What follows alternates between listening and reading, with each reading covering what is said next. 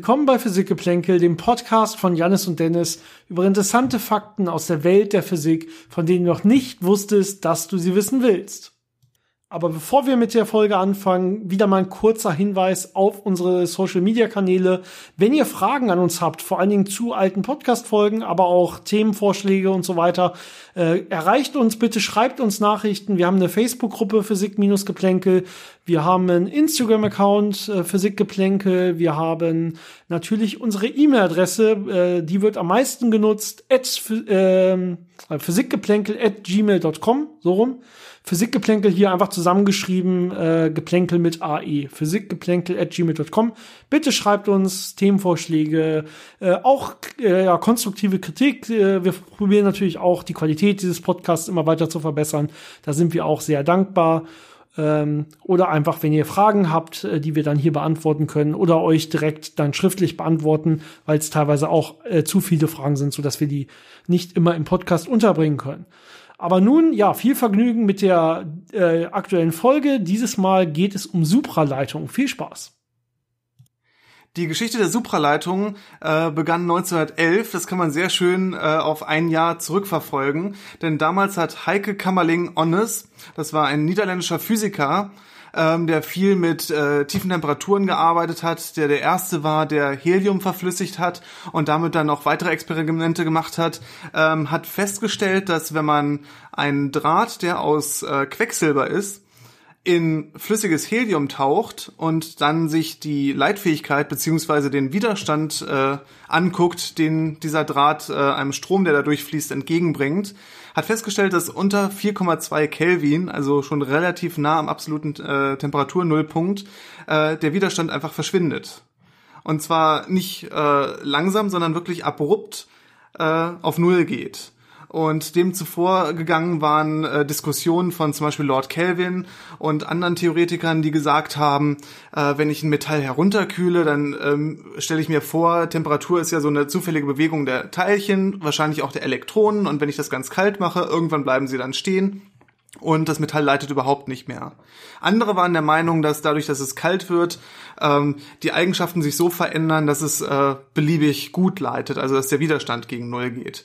Und äh, Heike Kammerlegen-Onnes hat dann eben herausgefunden, dass in der Tat diejenigen recht hatten, die gesagt haben, äh, der Widerstand geht gegen Null beziehungsweise die, die äh, überraschende Erkenntnis war dann eben, dass es wirklich sprunghaft auf Null gegangen ist. Daraus hat er dann auch äh, direkt geschlossen, dass äh, das nicht einfach nur eine Materialeigenschaft war, die sich verändert hat, sondern dass das Material wirklich in einen neuen Zustand übergegangen ist, also in, äh, es einen Phasenübergang gab, ähm, der diese Eigenschaft hat, dass eben der elektrische Widerstand auf Null springt. Und ähm, nicht nur er hat relativ schnell erkannt, dass das eine sehr äh, weitreichende und interessante Entdeckung war, sondern auch das Nobelkomitee hat das sehr schnell erkannt und schon 1913, also nur zwei Jahre nach seiner Entdeckung, hat er dann den Nobelpreis für diese Entdeckung bekommen. Allerdings hatte man zu der Zeit noch nicht wirklich verstanden, was in diesen sogenannten Supraleitern dann vor sich ging. Ähm, man konnte die Effekte beobachten und untersuchen und hat auch viele neue Effekte entdeckt, aber die Erklärung dafür, was genau passiert, äh, hatte man noch nicht. Ähm, aber diese Effekte, die man entdeckt hat, waren sehr interessant.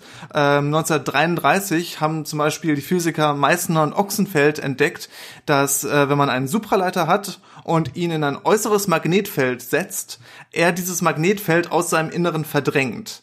Und ähm, das ist eine ganz interessante Geschichte. Das heißt, in einem Supraleiter findet man kein Magnetfeld. Man kann sich das so vorstellen, dass wenn da äh, von außen Magnetfeld kommt, dass, äh, und das haben wir ja in der Schule gelernt, dass Magnetfelder Ströme induzieren und diese Ströme haben natürlich keinen Widerstand in einem Supraleiter. Das heißt, wir haben äh, extrem starke Ströme in diesem Supraleiter, die wieder ein Magnetfeld induzieren, das dem äußeren Magnetfeld entgegenwirkt und dadurch im Inneren einen, einen feldfreien Raum erzeugen. Das kann man sich so ein bisschen vorstellen, Analogie, glaube ich, zum Faraday-Käfig, wo das im, mit elektrischen Feldern der Fall ist. Und beim Supraleiter ist es halt mit einem Magneten der Fall. Diese Eigenschaft bezeichnet man noch als perfekten Diamagnetismus. Ein ähnlicher Effekt äh, kann beobachtet werden in Fröschen, in starken Magnetfeldern. das habt ihr vielleicht schon mal gesehen, so als kleine Randnotiz. Äh, es gibt ein Video, wo ein Frosch in einem sehr starken Magnetfeld äh, zum Schweben gebracht wird, weil er eben bei hohen Magnetfeldern einen Diamagnetismus aufweist. Das heißt, fliegende Frösche haben relativ viel mit Supraleitern zu tun, auch wenn man das nicht auf den ersten Blick äh, denken würde. Ähm, bei, diese, diesem, bei diesem Podcast wurden keine Frösche gefährdet, nur als kurzen Disclaimer. Die können das relativ gut überleben, glaube ich. Ja, ja, das ist nicht die, so das Problem. Da keine Probleme. Das sind Feldstärken, glaube ich, wie beim MRT oder so. Also kann ja. man kann man überstehen. Ähm, aber diese dieses Schweben kann man eben auch bei Supraleitern beobachten, wenn man nämlich jetzt einen Supraleiter nimmt und äh, den über einen Magneten packt dann wird er auch anfangen zu schweben, weil, wie eben schon erwähnt, diese Ströme natürlich ein dem äußeren Magnetfeld entgegengesetztes Magnetfeld erzeugen und sich dadurch von diesem Magneten abstoßen und dementsprechend fängt er an zu schweben. Und da gibt's immer ganz schön anschaulich äh, so, ja, man nennt das glaube ich so Racetracks, also so äh, eine Reihe von Magneten hintereinander, auf die man dann einen äh, schön runtergekühlten Supraleiter drauflegen kann, der dann darüber schwebt und dann kann man den so ein bisschen anschubsen und dann wird er relativ lange im Kreis fahren, bis er irgendwann zu warm geworden ist und dann fällt er einfach runter. Genau, quasi eine schöne Magnetschwebebahn, nur dass man äh äh, wirklich einen Supraleiter nimmt, den man dann da drauf sitzt und der huscht dann da ganz, ganz schnell und quasi ohne Widerstand im Kreis. Und das sehr lange, das wird häufig an den Universitäten so in Anfängervorlesungen gerne gezeigt, weil es einfach schön anzusehen ist. Man muss natürlich den Superleiter vorher stark runterkühlen, damit er auch superleitend wird. Und irgendwann wird er dann äh, zu stark aufgewärmt, sodass er über diese Sprungtemperatur geht und dann nicht mehr diese superleitenden Effekte hat. Und dann klappt das natürlich nicht mehr und er wird wieder einfach dann zu Boden sinken auf dieser Bahn. Dafür kann man bei den Supraleitern, die man da benutzt, äh, häufig schon flüssigen Stickstoff verwenden. Das ist nicht ganz so kalt wie äh, Heike Kammerling-Onnes damals, der flüssiges Helium verwendet hat, um seine Metalle herunterzukühlen. Ähm, und mit flüssigem Stickstoff kann man eh schöne Sachen machen, wie äh, sich Eis selber machen oder andere Spielereien. Also es ist immer ganz spaßig, damit zu arbeiten. Ja, hierzu vielleicht eine lustige Geschichte. Äh, flüssiger Stickstoff ist lustig und man kann damit auch gut Sachen kühlen. Aber wenn man diese Thermoskannen mit flüssigem Stickstoff hat, damit natürlich äh, möglichst lange hält und nicht direkt verdampft, ähm, denkt dran, einfach äh, die Thermoskanne nicht fest zu verschließen weil da entwickelt bei Raumtemperatur sich doch relativ schnell relativ viel Gasdruck innerhalb dieser Thermoskannen. Äh, Geschichte wirklich im äh, Chemiepraktikum mehr oder weniger, wo dann irgendwer diese Dose verschlossen hat und der Druck stieg und irgendwer meinte nur, verdammt, wir haben ein Problem, nahm die Flasche, wo, äh, warf sie in die Mitte des Ganges und äh, alle duckten sich und es machte laut Peng. und äh, ja, es passiert nicht viel, ne? aber verschließt die Dinger nicht, lasst immer ein bisschen Luft damit das Gas auch entweichen kann, der Stickstoff, weil der verdampft natürlich relativ schnell. Aber man kann trotzdem damit äh, bestimmt ein, zwei Stunden lang in Ruhe bei Raumtemperatur hantieren, ohne dass man sich Sorgen machen muss, das Ding zurückstellen muss in den, in den Eisschrank quasi. Wobei Eis hier nicht reicht. Sehr gut. Ähm, ja, in den Folgejahren hat man dann auch äh, viele neue Supraleiter entdeckt bei unterschiedlichsten Temperaturen und von Anfang an war schon so ein bisschen das Ziel, Supraleitungen bei nahezu Raumtemperatur oder bei Raumtemperatur zu finden, weil man viel mehr Anwendungen äh, erschließen kann, wenn man Supraleiter nicht äh, mit hohem Aufwand wahnsinnig weit runterkühlen muss. Äh, wir erzählen auch später noch mal ein bisschen was zu aktuellen Anwendungen und äh, möglichen zukünftigen Anwendungen, wenn man dann äh, wirklich Raumtemperatur Supraleiter hat. Aber äh, die, der historische Wendepunkt kam erstmal Ende der 50er, als äh, drei Physiker ähm, wobei der eine auch schon einen Nobelpreis hatte, sich zusammengetan haben und endlich eine Theorie entwickelt haben, mit der sie diese klassischen Supraleiter erklären konnten. Das waren Badin, Cooper und Schrieffer. Badin hat schon äh, vorher äh, den Transistor erfunden und war deswegen relativ bekannt. Und die drei haben sich zusammengesetzt und eine äh, schlüssige Theorie entwickelt, wie man Supraleitungen erklären kann in Metallen. Und das wird jetzt ein bisschen theoretischer, aber wir versuchen das mal einigermaßen anschaulich zu erklären. Und zwar ist das Grundprinzip, ähm, dass man sich das Verhalten von Elektronen in so einem Festkörper anschaut. Dazu muss man jetzt vielleicht wissen, dass Elektronen eine besondere Eigenschaft haben, nämlich die haben einen sogenannten Spin mit einer äh, Quantenzahl von einhalb.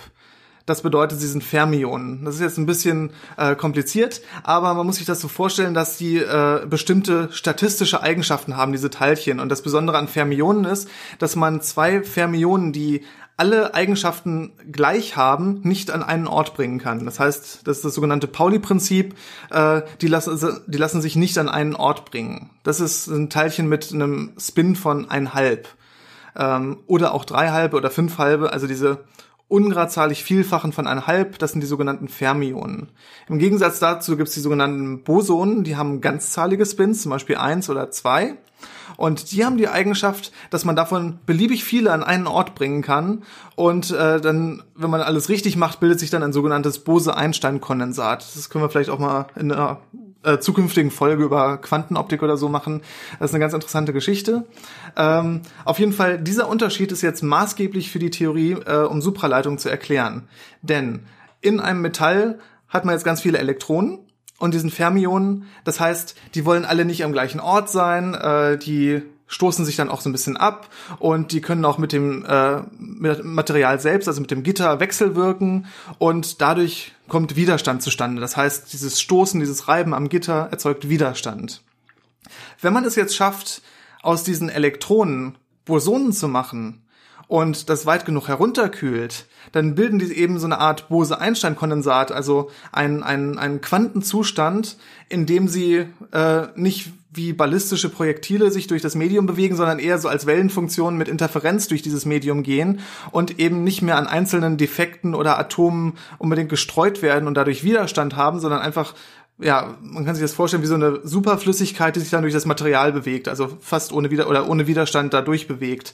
Ähm, so kann man sich das ungefähr vorstellen. Und der Trick war jetzt, einen Mechanismus zu erkennen, äh, der aus einzelnen Elektronen Bosonen macht. Und der Trick dabei ist. Genau, äh, du hast ja im Prinzip schon erwähnt, ähm, dass die äh, Elektronen einen Spin von einem Halb haben, ja, und wir brauchen einen ganzzahligen Spin. Es geht hier so ein bisschen in der Tat um diese Zählstatistiken und deswegen braucht man diese ganzen Zahlen hier. Wenn man da ein bisschen weiter reingeht, dann sieht man, okay, es hat hier mit der Symmetrie der Wellenfunktion zu tun, der Teilchen.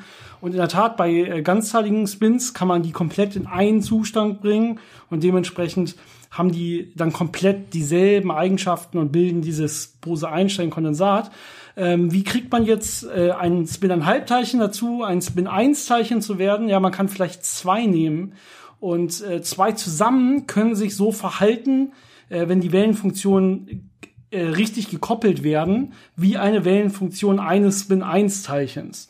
Und dieses, äh, dieses Paar aus zwei Elektronen, das sich so exakt genauso verhält, das wurde dann nach dem Entdecker benannt, ähm, der, der, der diese Idee das erste Mal vorgeschlagen hat, äh, nämlich äh, Herrn Leonil Cooper.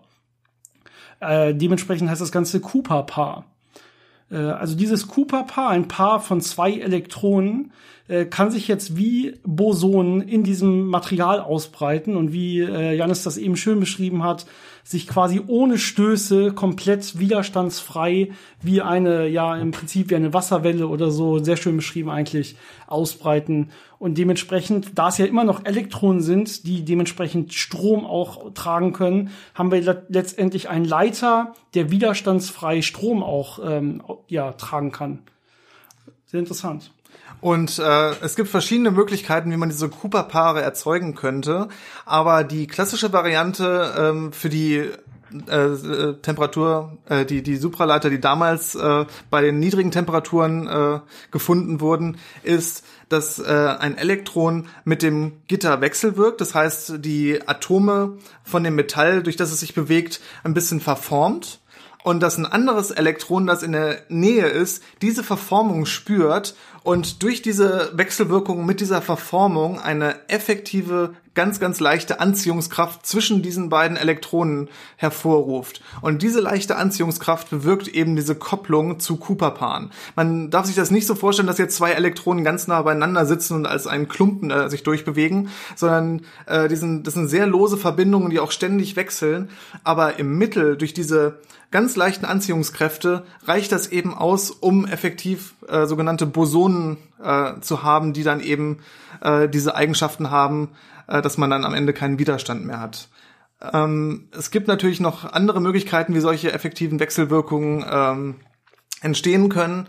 Und die Theorie reicht noch nicht ganz aus, um die neuesten Entwicklungen äh, was Supraleitung betrifft, äh, zu erklären. Denn da gibt's jetzt die sogenannten Hochtemperatur-Supraleiter. Das heißt, irgendwann, ich glaube in den 80ern fing das an, dass man Materialien entdeckte, die nicht mehr bei minus 200 irgendwas äh, Grad Celsius äh, supraleitend wurden, sondern bei minus 80, minus 70 Grad Celsius äh, supraleitend wurden. Sehr gutes Wort für ähm, Hochtemperatur hier natürlich. Minus 80 Grad Celsius ähm, ja, es kommt immer doch von den Gesichtspunkten aus an, ja, und das ist in der Tat hier mit gemeint. Also mit Hochtemperatur meint man hier nicht 2000 Grad oder so, sondern ja minus 80 Grad oder so. Und man ist jetzt gerade auch in der Forschung, dass man äh, irgendwann auch mal hinkommen will, um wirklich bei Raumtemperatur Superleiter zu haben, denn das würde natürlich dann auch für die ähm, ja wirkliche Anwendung sehr viel würde ja sehr viel bedeuten, einen Riesenfortschritt bedeuten, weil man dann auch Superleiter verbauen kann als wirkliche Stromleiter, als wirkliche ähm, ja, Komponenten in Elektroniken und so weiter, ohne dass man ständig das Ganze extrem runterkühlen muss. Weil wenn du was ständig auf minus 200 Grad halten musst, daher hält ja keine Luftkühlung, keine Wasserkühlung, ja, diese also nicht mal eine flüssig äh, Stickstoffkühlung bei diesen Temperaturen oder so, sondern da musst du dann schon flüssig Heliumkühlung haben. Bei den Temperatur, äh, bei denen die moderneren, hast du ja schon gesagt, reicht dann auch flüssig Stickstoff aus.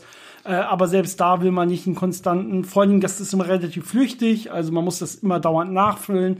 Es ist für wirklich tägliche Anwendungen, die außerhalb von Laboren stattfinden, nicht wirklich geeignet. Das ist schon sehr aufwendig. Das braucht man, wenn man das wirklich irgendwann mal als ja Massentechnik an den Markt bringen will, zur Anwendung kommen wir später ein bisschen noch, was da, was man damit wirklich Gutes machen kann.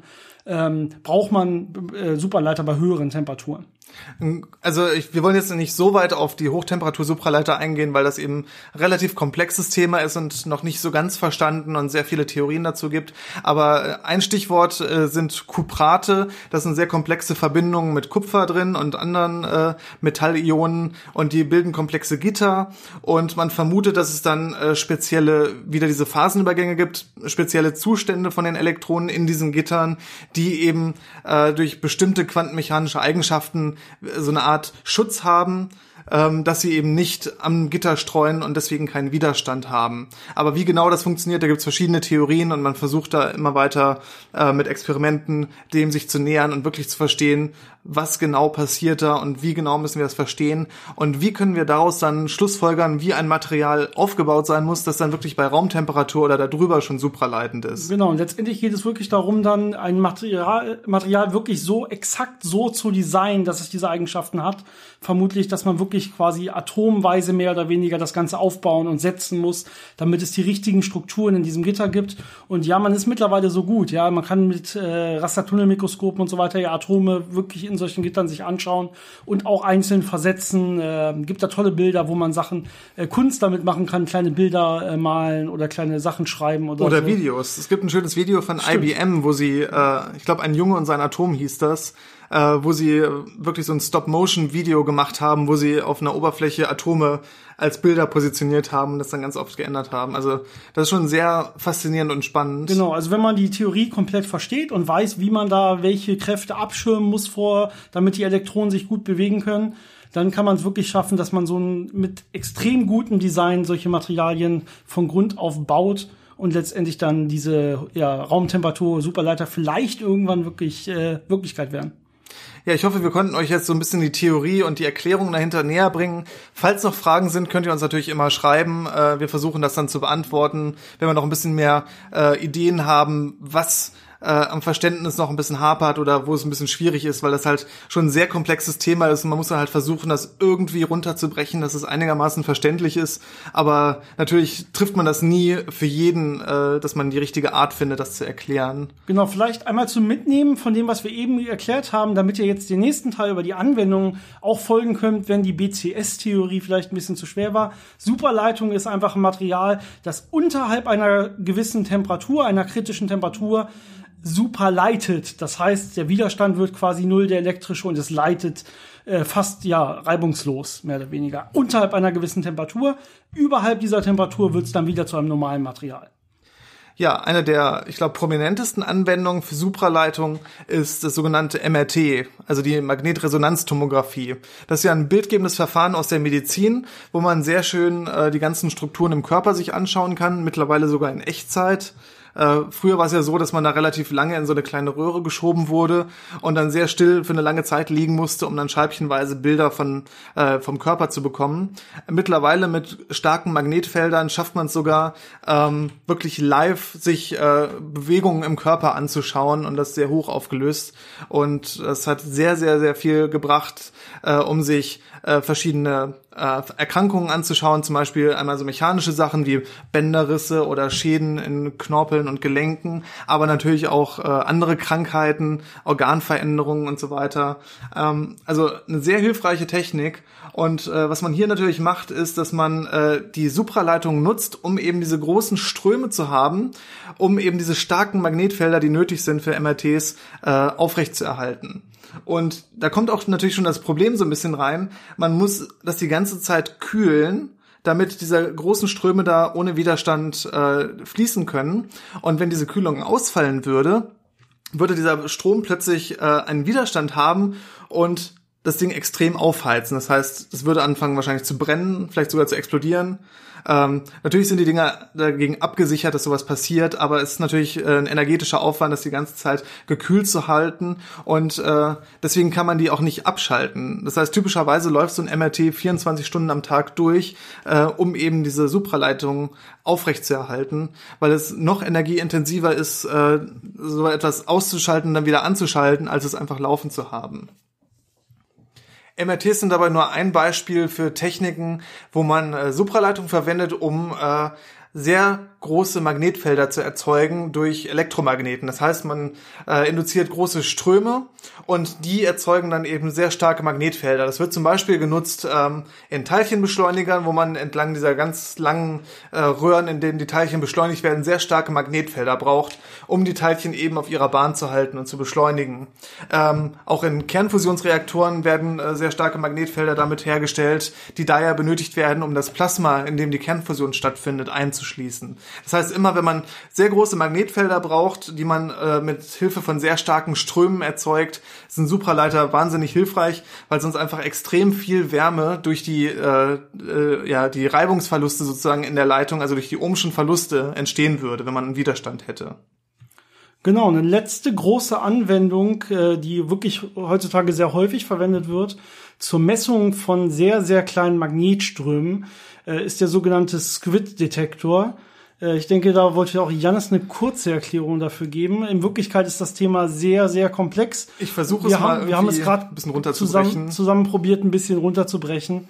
Mal schauen, wie, wie gut wir das hinbekommen. Und zwar muss man sich das so vorstellen, man hat einen Ring aus einem supraleitenden Material und dieser Ring ist an zwei gegenüberliegenden Stellen unterbrochen durch sehr, sehr dünne Schichten, die normal leitend sind oder isolierend sind, sogenannte Josephson-Kontakte. Und äh, an diesen Ring lege ich jetzt äh, einen, äh, einen sehr kleinen Strom an. Genau. Und äh, ich kann dann natürlich äh, messen, was für eine Spannung abfällt äh, zwischen diesen beiden Stellen, durch dieser Strom jetzt durchgeht. Und äh, wenn ich einen Supraleiter habe, ähm, wird natürlich erstmal keine Spannung vorhanden sein, weil da äh, kein Widerstand ist. Aber wenn ich jetzt ein Magnetfeld habe, ein, ein sehr kleines Magnetfeld, das durch diesen Ring durchgeht, dann äh, wird es dafür sorgen, dass durch diese Josephson-Kontakte unterschiedlich viele Cooper-Paare durchtunneln können. Und äh, das erzeugt dann sozusagen so eine Art Ringstrom in diesem äh, Ring, also einen sehr kleinen Ringstrom. Und der wird äh, auf die eine oder andere Art dem Strom, den ich außen reinschicke, entgegenwirken und mir einen kleinen äh, ja, einen kleinen Widerstand erzeugen, auf jeden Fall eine kleine messbare Spannung äh, am Ausgang erzeugen, ähm, die sehr, sehr sensitiv auf kleinste Magnetfeldänderungen reagiert. Das heißt, es ist ein sehr sensitiver Magnetfeldsensor. Und die diese Squids werden äh, in vielen, vielen Anwendungen eingesetzt, wo es darum geht, eben sehr kleine Magnetfelder auszulesen. Zum Beispiel eine Anwendung, die Dennis jetzt erzählen wird, ist äh, sehr wichtig in der Grundlagenforschung. Ja, ich möchte ganz kurz noch mal probieren zu, äh, wie sagen, recappen, zu wiederholen, was du gerade. Ähm, die die Sache wichtig hier war der, der Tunneleffekt bei den Johnson-Kontakten. Ich bin mir nicht ganz sicher, wie weit äh, Tunneleffekt überhaupt ein Begriff ist an der Stelle. Ich glaube, man muss sich das aber gar nicht vernünftig physikalisch in der Stelle vorstellen können, um zu verstehen, was da wirklich gemacht wird. Die Idee ist wirklich nur, in Wirklichkeit kann da kein Strom fließen Ja, aber dieses Tunneln, das ist ein quantenmechanischer Vorgang, dass es eigentlich keine Möglichkeit gibt, aber die Wellenfunktion hat noch eine ganz kleine Aufenthaltswahrscheinlichkeit auf der anderen Seite und deswegen in, ähm, ja, in seltenen Fällen kann es dann doch passieren, dass es diesen, dieses, diese Wand, diese Potenzialwand durchschreitet, obwohl das eigentlich klassisch nicht möglich ist. Ja, und letztendlich, wie äh, Janis eben schön gesagt hat, äh, fließt dann da, äh, kann man dadurch den, den Widerstand erzeugen, obwohl man ja eigentlich einen Superleiter hat, den man dann messen kann. Also man kann jetzt ja mit diesem Squid sehr gut, sehr genau magnetische Flüsse durch einen kleinen Ring messen. Ja, das, das reicht ja an der Stelle, sich zu merken vielleicht. Ähm, und was man jetzt unter anderem machen kann, ist zum Beispiel ähm, sehr sensitiv einzelne Photonen, mit, die sehr, sehr kalt in Wirklichkeit sind, zu detektieren. Und ich rede hier über die kosmische Hintergrundstrahlung zum Beispiel. Die kosmische Hintergrundstrahlung ist im Bereich von ein paar Kelvin heutzutage an Temperatur. Das heißt, die Photonen selber sind vorhanden, sind aber ja durch die Rotverschiebung des Universums immer kälter und kälter geworden. Wir haben das schon in einigen Folgen erwähnt, vor allen Dingen in der Folge über Kosmologie. Und die Frage ist vielleicht, die einem vielleicht auch da gekommen ist, wie kann man die überhaupt messen? Ähm, und was man unter anderem machen kann, ist, man kann diesen Squid ausnutzen. Und dafür braucht man aber nicht nur so einen Squid, der sehr gut magnetische Flüsse messen kann, denn so ein Photon selber hat erstmal nicht wirklich einen magnetischen Fluss, den man irgendwo so messen könnte. Ähm, sondern was man sich hier zunutze macht, ist ähm, nochmal ein, äh, ein anderer supraleitender magnetischer Widerstand. Also wir haben jetzt ähm, den Squid, den legen wir erstmal zur Seite, ja, und wir gucken uns jetzt nochmal einfach einen Superleiter an, einen superleitenden Widerstand. Das heißt, wenn der jetzt unter einer gewissen Temperatur ist, dann hat er keinen Widerstand, dann ist er ja super. Ja? Und äh, wenn er überhalb dieser Temperatur ist, dann hat er äh, sehr sprunghaft auf einmal einen relativ großen Widerstand, elektrischen Widerstand. Ähm, das ist jetzt also abhängig von der Temperatur. Das heißt, was ich machen kann, ich kann den sehr nah an diese Kante, an diese Sprungkante fahren, so dass er gerade keinen elektrischen Widerstand hat. Und was passiert jetzt, wenn dieser ähm, Superleiter ein ganz klein bisschen wärmer wird? ist, dass er auf einmal sehr schlagartig einen relativ großen Widerstand bekommt. Ja, durch also eine sehr kleine Temperaturerhöhung kann ich einen sehr großen Widerstand induzieren. Und das passiert, indem so ein Photon auf diesen Widerstand fällt. Ja, der ähm, gibt wirklich seine Energie als Wärme an diesen Widerstand ab. Das heißt, ich habe, ich muss dieses, diesen Superleiter so präparieren, dass er genau an dieser Kante liegt, dass er genau gerade so noch supraleitend ist. Jetzt trifft ein Photon drauf, macht, er heizt ihn auf, er kriegt einen großen Widerstand. Und wenn ich das jetzt clever in einem Stromkreis integriere, wo ich diesen Widerstand habe und dahinter eine kleine Spule habe, ähm, wir wissen vielleicht aus der Schule, wir hatten vorhin schon über Induktion geredet, dass ähm, hier ändert sich jetzt auf einmal der Widerstand. Das heißt, hinten in der Spule, die dahinter geschaltet ist, ändert sich jetzt auch schlagartig der Strom, der durch diese Spule fließt. Und dadurch induziert die Spule ein kleines, ein sehr, sehr, sehr kleines Magnetfeld wie gut, dass wir jetzt kleine Magnetfeldflussänderungen messen können mit so einem Squid. Ja, also wir haben einen Superleiter, Photonfeld drauf, eine Spule dahinter zeugt ein sehr kleines Magnetfeld. Wir lesen dieses Magnetfeld, diese Änderung aus mit einem supraleitenden Squid-Detektor und haben letztendlich einen Einzelphoton von der kosmischen Hintergrundstrahlung äh, gemessen. Das geht natürlich auch für wärmere Photonen, also ist ganz gut als allgemeiner Einzelphotondetektor. Ähm, aber es wird vor allen Dingen auch in solchen Experimenten verwendet. Und ich finde, ja, damit haben wir es wirklich auf die Spitze getrieben, was man mit Supraleitungen an der Stelle machen kann, an der Spitze der Forschung heutzutage. Solche Transition Edge Sensoren, die also genau auf so einer, äh, ja, äh, auf so einem Transition Edge, also auf einem Übergangskante liegen zwischen Superleitung und Nicht-Superleitung. Ja, ich glaube, das reicht dann auch an Komplexität, um das Thema abzuschließen. Ich glaube, es war insgesamt auch relativ äh, äh, schwer greifbar und ein bisschen komplexer, aber ich hoffe, das konnten wir so ein bisschen äh, anschaulich erklären und so ein bisschen euch näher bringen, äh, was es mit Supraleitung eigentlich auf sich hat. Und äh, ja, falls noch Fragen sind, könnt ihr uns natürlich immer schreiben. Ähm, wir versuchen das dann auch zu beantworten. Ja. Wir antworten eigentlich immer. Also wenn euch die Antworten nicht gefallen, schreibt bitte einfach nochmal. Ähm, und wenn wir länger auf eure Fragen nicht antworten, sind sie vermutlich auf unserer Liste, so dass wir entweder irgendwann eine eigene Podcast-Folge darüber drehen äh, oder sie irgendwann mal in einem Podcast beantworten. Äh, falls wir sie wirklich übersehen haben wollten, äh, sollten, schreibt uns auch einfach nochmal, dann äh, werden wir zumindest auch antworten äh, und ihr werdet erfahren, warum wir noch nicht geschrieben haben. Aber wir bemühen uns doch sehr, da immer wirklich äh, schnell auf eure, mit euch zu kommunizieren und auf eure Fragen zu antworten. Ja, ansonsten, ähm, wie immer noch eine sehr schöne Woche von unserer Seite aus. Äh, wir sehen uns nächste Woche wieder mit der nächsten Folge. Bis dann. Bis zum nächsten Mal.